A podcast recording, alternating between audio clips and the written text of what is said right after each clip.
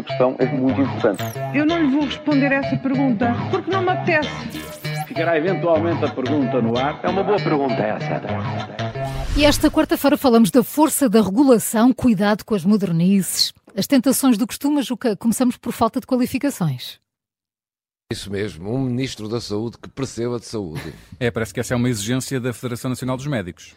É, é uma, no mínimo, uma declaração surpreendente. Ontem, após a reunião, Joana Bordalissá, presidente da FNAM, da Federação Nacional dos Médicos, falou aos jornalistas e a frase que mais repetiu foi mesmo esta: precisamos de um ministro que perceba de saúde. Ora, Manuel Pizarro, ele mesmo formado em medicina e médico, está agora a pagar uma dupla fatura. Uma, o facto de se ter dedicado ao longo dos tempos, sobretudo à política e de bases, não perdendo ainda a esperança de vir a ser presidente da Câmara do Porto.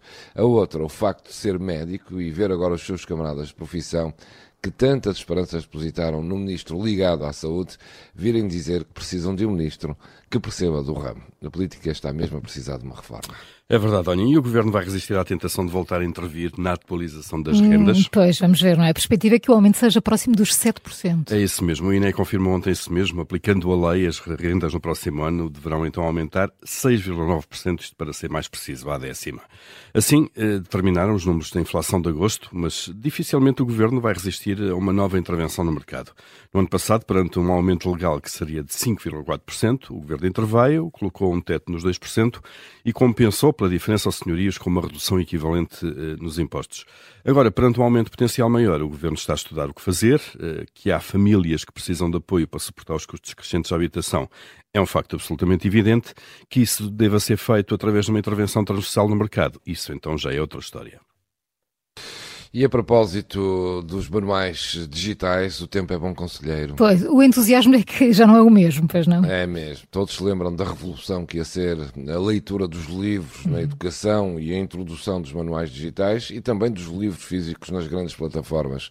Pois bem, os especialistas que acreditaram nisso são agora os próprios que concluem que afinal os manuais digitais não estão a ser motivo para melhor leitura e melhor educação.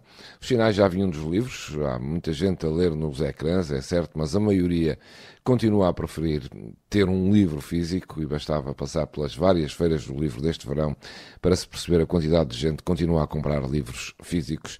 Agora a mesma conclusão chega à escola, manuais digitais e mais leitura não são fator de desenvolvimento, isto numa altura em que na China e mesmo na Europa andam a estudar formas de reduzir a dependência dos jovens do ecrã digital.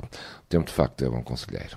Olha, e viram como a regulação até consegue fazer mover gigantes como a Apple? Deixa-me adivinhar, vamos falar do novo carregador do, do iPhone. Nem mais, nem mais, Luís. É verdade, é isso mesmo. É oficial, o iPhone 15 vai mesmo ter eh, USB-C, aquela entradinha do carregador universal. Aquela mais pequenina. Exatamente. Eh, O anúncio oficial foi feito ontem, mais uma daquelas habituais apresentações da Apple. A Apple queria manter os seus carregadores exclusivos, mas a União Europeia obrigou que os fabricantes de equipamentos basicamente se entendessem sobre um carregador universal a partir de 2024.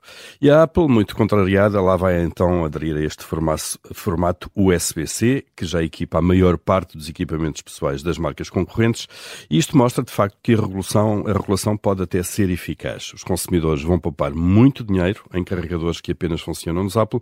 Bom, e lá vamos deixar de ouvir aquela frase que se perguntam nas empresas: alguém tem um carregador de iPhone? A questão é difícil.